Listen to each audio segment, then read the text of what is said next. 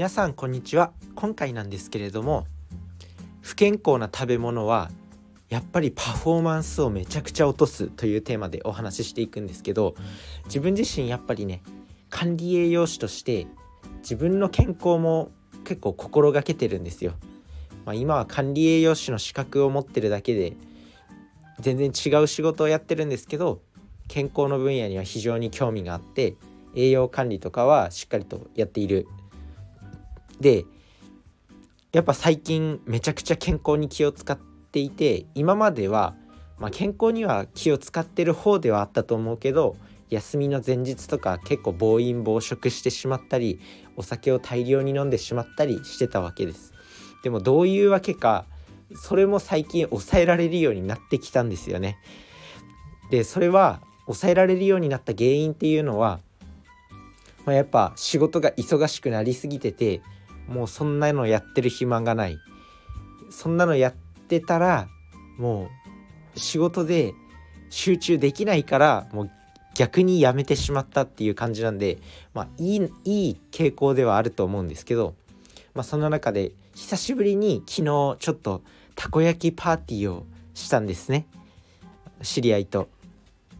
でたこ焼きパーティーをしてお酒を、まあ、たくさん飲んでたこ焼きを大量に食べてそしたらね今日の体調すごく悪い。うん、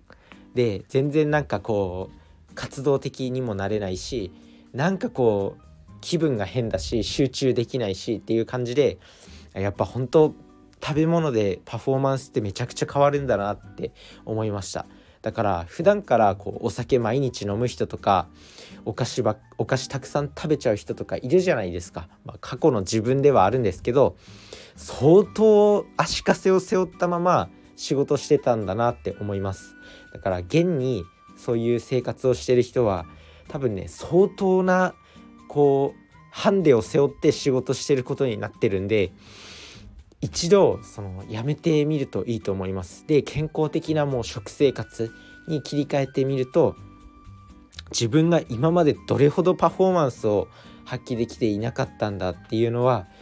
身にしみてわかると思うんで是非その、まあ、ちょっとだけでも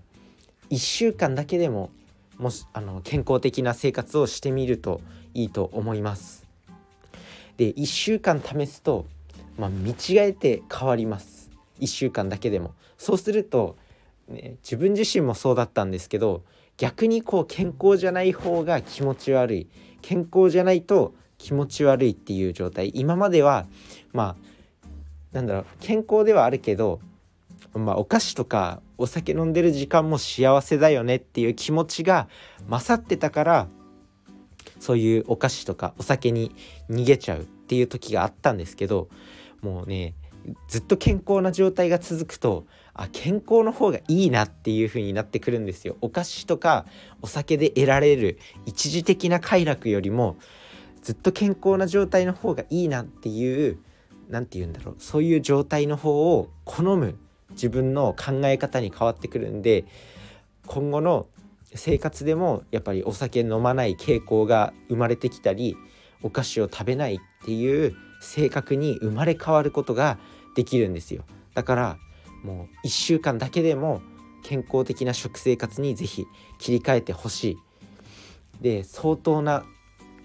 ハンデを背負ってる状態を一度取っ払ってみてほしいと思います、まあ、ビジネスマンもアスリートと一緒でやっぱり食生活に気を使わないと仕事でしっかりとパフォーマンスを発揮することができないんで是非やってみてほしいなと思います。ということで今回のお話はまあ、自分自身がねちょっと久しぶりにたこ焼きを食べて相当パフォーマンスを落としてしまったっていうお話だから普段からお酒とかお菓子とか食べてる人は